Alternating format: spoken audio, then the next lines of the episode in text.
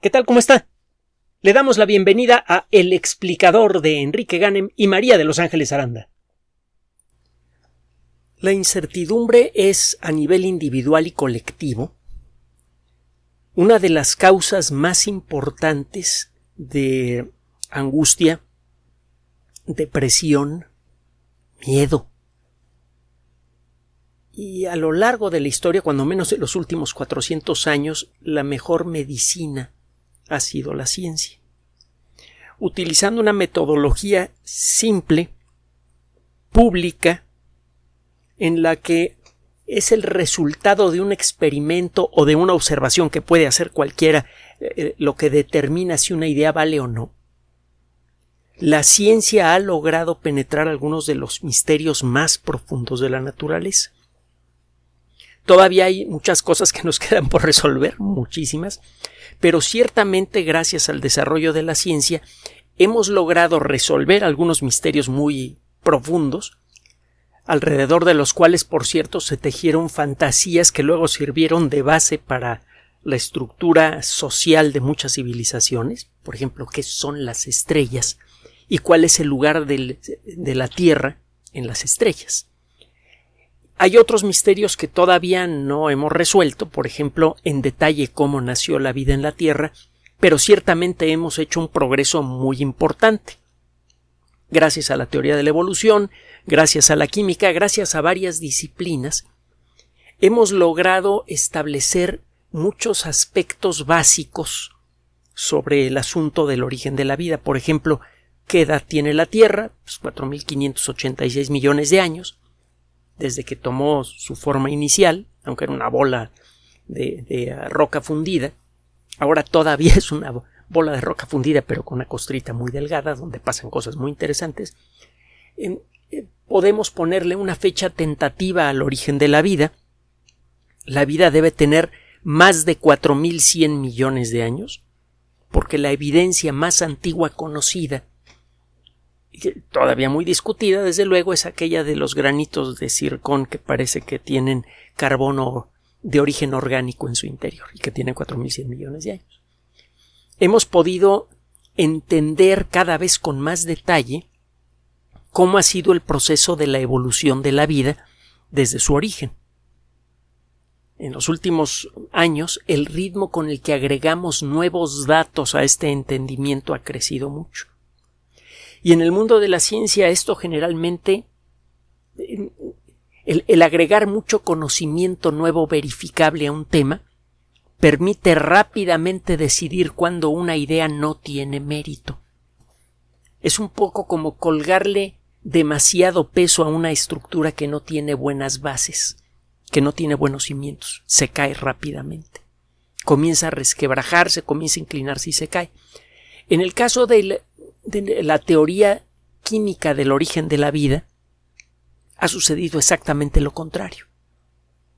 Al eh, realizar experimentos en laboratorio que pretenden reproducir las condiciones que existían en la Tierra primitiva, lo que conseguimos, y la primera vez fue una gran sorpresa, es construir moléculas orgánicas complejas a partir de las moléculas simples que creemos que existían en la atmósfera de la Tierra.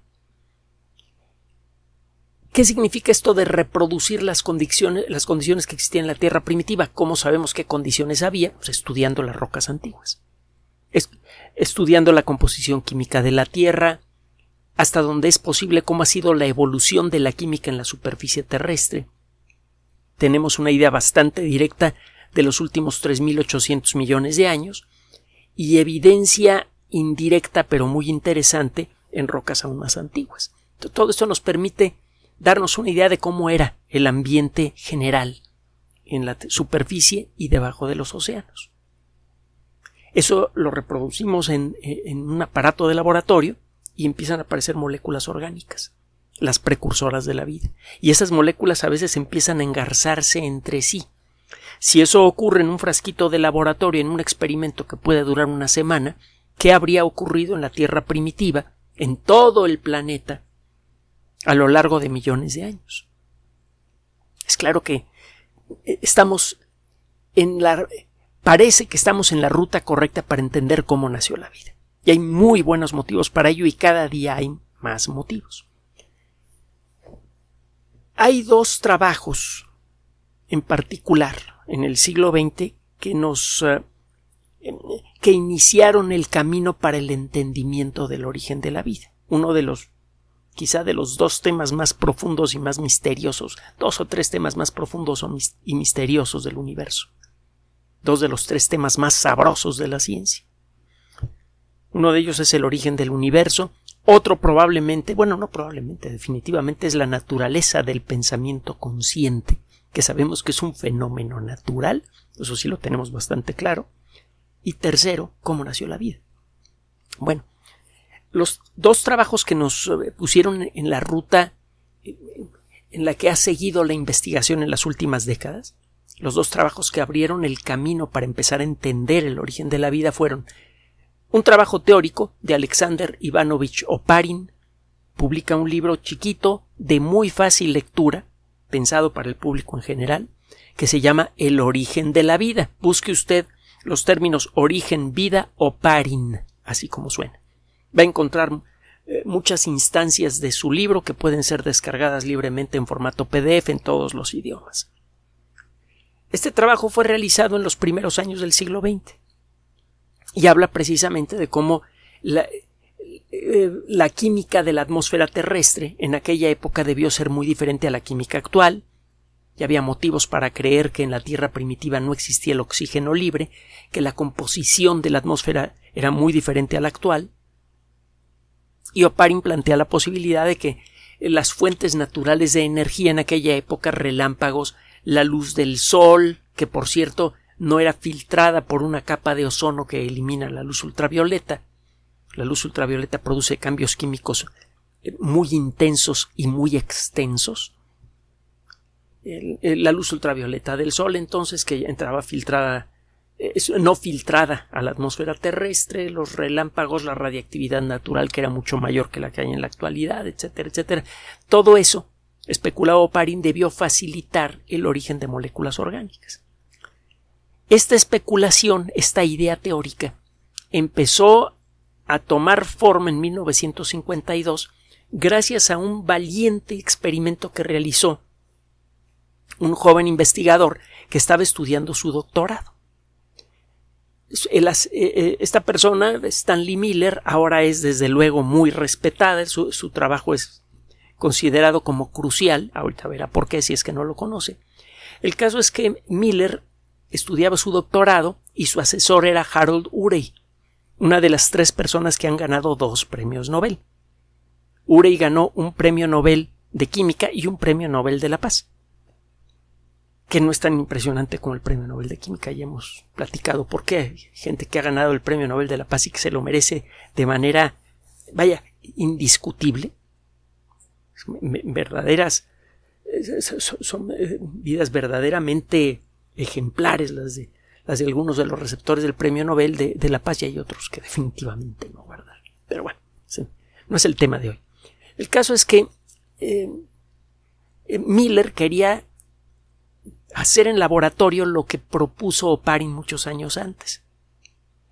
Y en aquella época, pues ya se maneja en la década de los 50, esto fue en 1952, ya eh, mucha gente estaba impresionada con las cosas maravillosas y terribles que había conseguido la ciencia hasta ese momento, armas nucleares, los primeros cohetes balísticos intercontinentales, ese tipo de cosas.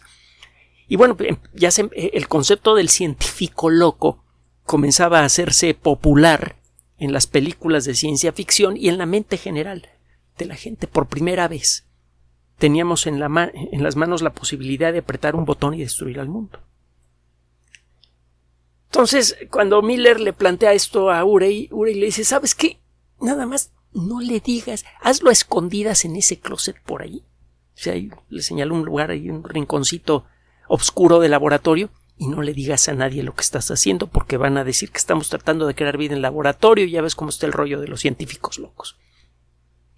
Pues Miller, a escondidas, metió en un frasquito de vidrio, bueno, que tenía unos tubitos y otras cosas más. Primero le sacó todo el oxígeno técnicas simples para conseguir esto. Y luego metió hidrógeno dióxido de carbono, vapor de agua, metano. Estos, eh, eh, estas moléculas las encuentra usted con facilidad en el medio interestelar. Si usted estudia la composición de las nubes de gas y polvo que forman eh, nuevos planetas, encuentra usted en abundancia metano, amoníaco, vapor de agua e hidrógeno. Estaba dándole mal los datos.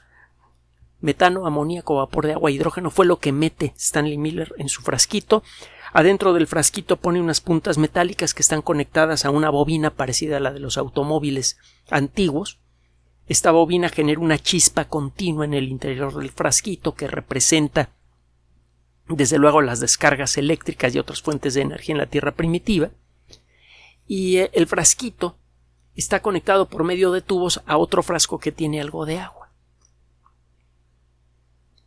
Al cabo de pocos días, la superficie del vidrio comenzó a ponerse eh, opaca y luego eh, empezaron a aparecer unas gotas de color rojo muy muy raras parecían se parecían un poco a la grasa que encuentra usted en una sartén que ha sido muy usada y ha sido limpiada con muy poca frecuencia.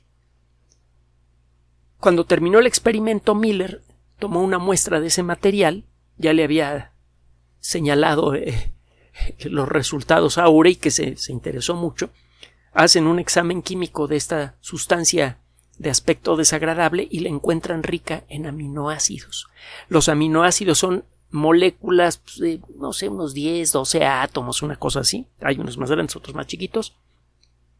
Y hemos dicho que los aminoácidos son las letras moleculares que cuando se ponen en el orden correcto forman esas palabras moleculares que se llaman proteínas. Y ya entonces sabíamos que las proteínas son fundamentales para el proceso vital. Si queremos entender el origen de la vida, tenemos que entender el origen de las proteínas el entender el origen de las proteínas no resuelve el problema del origen de la vida, pero sí se acerca a hacerlo. Es una parte de la respuesta. Y lo que consiguió Miller fue demostrar por primera vez en la historia que la química natural de la atmósfera de la Tierra permitió la formación de las moléculas antecesoras a las proteínas modernas. Ahora sabemos que en, otros, en otras versiones del experimento de Miller, en otras versiones de experimentos que pretenden reproducir distintos ambientes en la superficie de la Tierra, cerca del Ecuador, cerca de los polos, a gran profundidad debajo del mar, etcétera, etcétera, etcétera, sabemos que esos aminoácidos se pueden engarzar para formar proteínas primitivas en ciertas circunstancias. Sabemos también eh, que se puede formar de manera espontánea otro tipo de moléculas, eh, otro tipo de letras moleculares básicas para otras palabras moleculares. Por ejemplo, se pueden formar las moléculas que al engarzarse forman el ácido desoxirribonucleico. Ya entendemos de dónde vienen las moléculas básicas de la vida. Todas las moléculas básicas de la vida, esencialmente. Hay por ahí dos o tres que no estamos bien seguros exactamente cómo es que se formaron en la Tierra primitiva, pero prácticamente todas ya las tenemos bien, entendiditas. Ahora lo que nos falta entender es cómo empezaron a engarzarse y cómo fue posible que como consecuencia de esto se iniciara una colección de reacciones químicas ultracomplejas en el interior de una esferita. Eso sería el origen de la vida. Vamos caminando en esa dirección. Bueno, el experimento de Miller entonces es eh, repetido continuamente por toda clase de personas, hasta estudiantes de biología, unos amigos y yo eh, los primeros semestres de la carrera eh, de manera tosca porque no teníamos equipo suficiente eh, quisimos reproducir el, experimento de Miller y algo no salió. Es muy fácil hacerlo. E, eso es lo, lo que más llamó la atención de mucha gente. Comenzando por el mismísimo Miller lo fácil que es generar las moléculas precursoras de la vida en el interior de un frasquito ese experimento sigue siendo repetido frecuentemente como parte de prácticas de laboratorio, etc. Y eh, mire, muchas veces sucede que tenemos cosas interesantes enfrente de la narizota y ni caso les hacemos.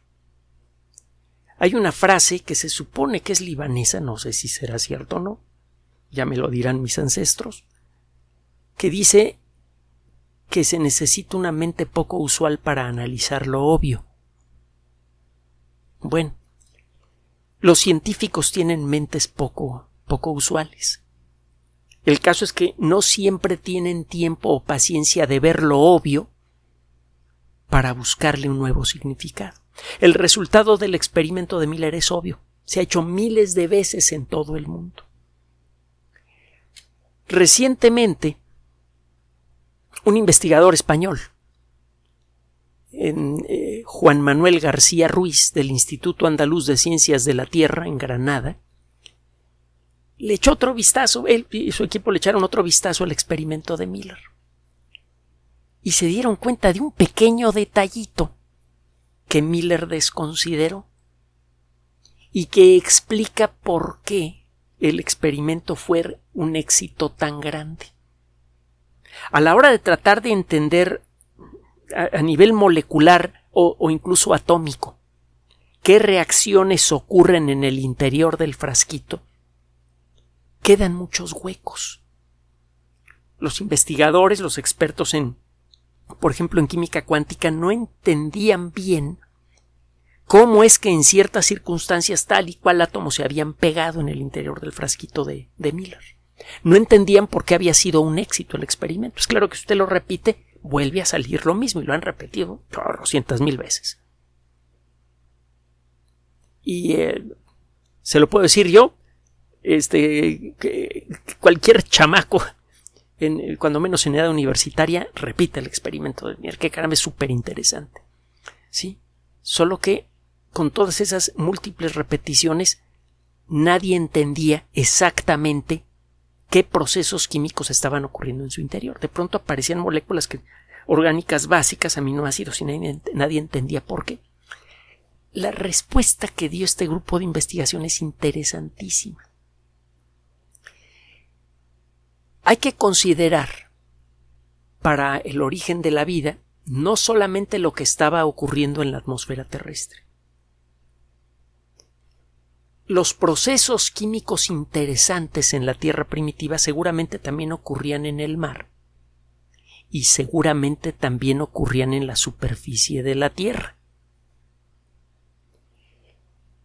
El elemento químico más abundante en la corteza terrestre es el silicio y es uno de los más abundantes en, la Tierra, no importa en qué punto de la Tierra busque usted, excepto en el centro de la Tierra en donde encuentra usted elementos químicos muy, muy eh, densos, por ejemplo, hierro, níquel, eh, plomo, ese tipo de cosas. Pero en el cuerpo de la Tierra, en el manto y en, en la corteza de la Tierra, encuentra un montón de moléculas de silicio. Generalmente el silicio lo encuentra usted ligado con átomos de oxígeno, en forma de silicatos.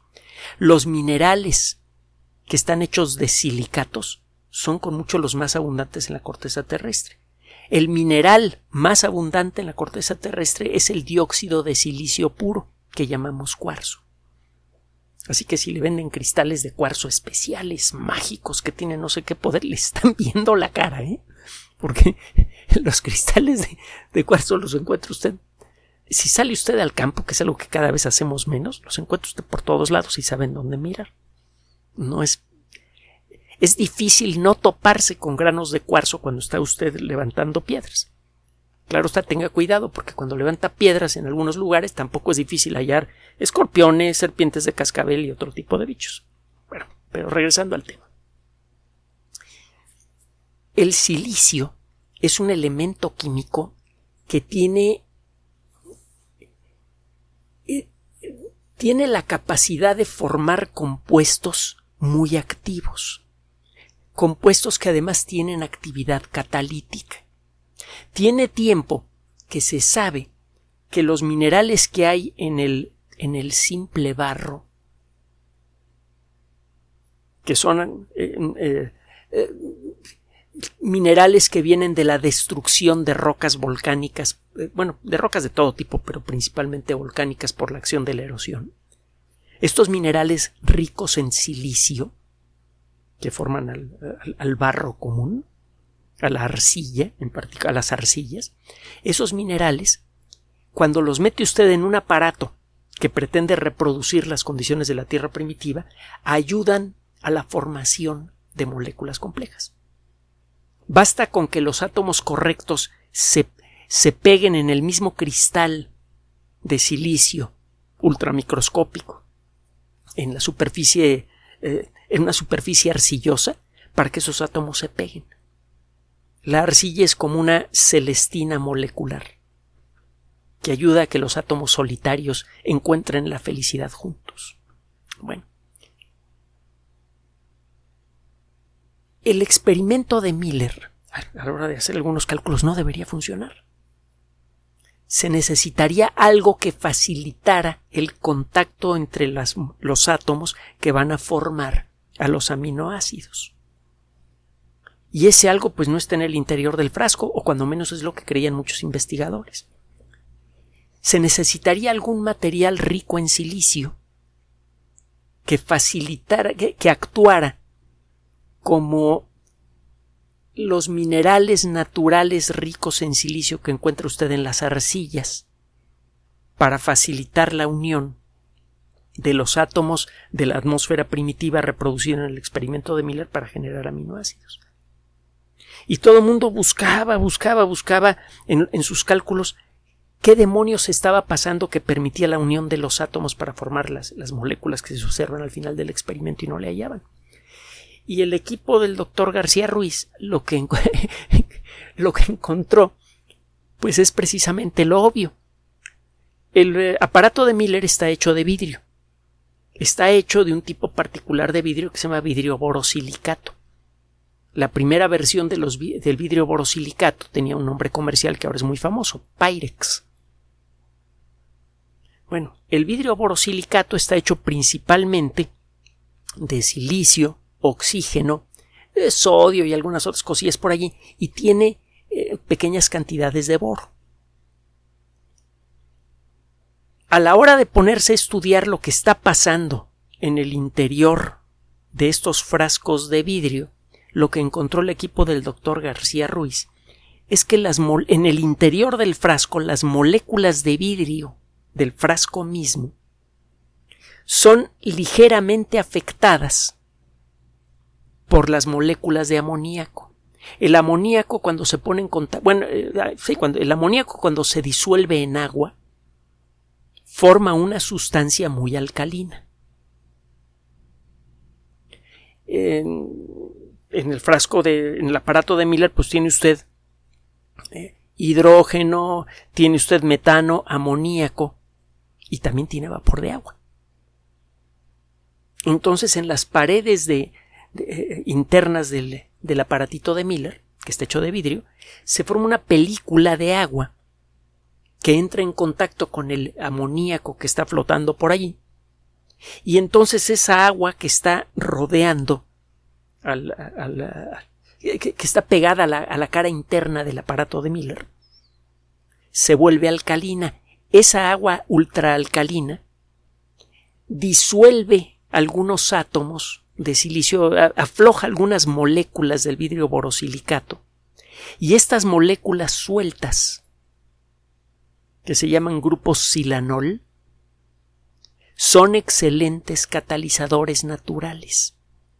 Se parecen mucho a los grupos silanol que puede encontrar usted en las arcillas que han sido introducidas en, en experimentos tipo Miller para tratar de reproducir con más detalle lo que pasaba en las playas primitivas o en las ah, o, en los charcos en, ah, por ejemplo los charcos que se forman cuando se retira la marea que en aquella época era la, la, marea era mucho más intensa porque la luna estaba mucho más pegada a la tierra entonces se cree que las zonas intermareales, las zonas que quedan al aire libre durante la marea baja y quedan tapadas por el mar durante la marea alta, eran mucho más grandes. Y en estas zonas abundaba el, eh, abundaba el barro, abundaban las arcillas, y Ahora que sabemos que las arcillas tienen papel catalítico, hay muchos investigadores que creen que muchas de las sustancias precursores para el origen de la vida se formaron en las playas, por esto que le estoy platicando. Bueno, pues lo que encontraron estos investigadores es que el vidrio del experimento actuó de manera completamente inesperada como una especie de metáfora química de las arcillas. Se desprenden algunas moléculas del vidrio, forman estos grupos silanol, y los grupos silanol facilitan la formación de aminoácidos. Por fin se logra responder a una pregunta que se viene arrastrando desde 1952. Mucha gente llegó a decir, oye, el experimento de Miller pues, sí está muy bonito, produce resultados muy padres, pero como no podemos explicar cómo es que, por qué tiene éxito, nuestros cálculos dicen que no se deberían formar aminoácidos y sí se forman, pues no lo podemos considerar como una evidencia realmente fuerte sobre el origen de la vida, porque no podemos estar seguros que en la Tierra primitiva haya ocurrido lo que pasa en el frasquito de Miller. Bueno, esta objeción, que nació pocos, poco tiempo después de que Miller publicó sus resultados en la primera mitad de la década de los 50, acaba de ser destruida. Ya no existe esa objeción. El experimento de Miller, de una manera completamente inesperada, reproduce mejor de lo que se creía las condiciones básicas que había no solamente en la atmósfera, eh, atmósfera sino también en la superficie cercana al mar, en la Tierra primitiva, hace más de 4.200 o 4.300 millones de años. El experimento de Miller realmente es una demostración clara y directa de una de las reacciones químicas, de una serie de reacciones químicas, una de muchísimas, que seguramente ocurrieron en una buena parte de la superficie de nuestro planeta por millones de años y que acabaron saturando a los océanos terrestres con moléculas precursoras vitales. Sería cuestión de tiempo para que esas moléculas lograran engarzarse de una manera que todavía no entendemos para formar a los primeros seres vivos y después de más de cuatro mil millones de años de evolución, los descendientes de los resultados de ese experimento lo repiten en pequeños frascos del tamaño de un puño. Y ahora podemos ver en estas esferas de vidrio, como si fueran esferas mágicas, a través de la niebla, algunas huellas distantes de nuestro propio pasado. Gracias por su atención. Además de nuestro sitio electrónico www.alexplicador.net, por sugerencia suya tenemos abierto un espacio en Patreon, el explicador Enrique Ganem, y en PayPal, el explicador patrocinio por los que gracias a su apoyo sostenemos este espacio. Puede usted descargar gratuitamente estos audios en formato MP3 en Spotify y en iTunes como El Explicador sitio oficial y en SoundCloud como El Explicador y con formato de video en YouTube en El Explicador sitio oficial. Recuerde nuestras redes sociales de siempre, Twitter Enrique-Ganem y en Facebook Enrique Ganem sitio oficial, El Explicador y los grupos que usted ya conoce. Finalmente, El Explicador siempre somos María de Los Ángeles Aranda y Enrique Ganem. Gracias.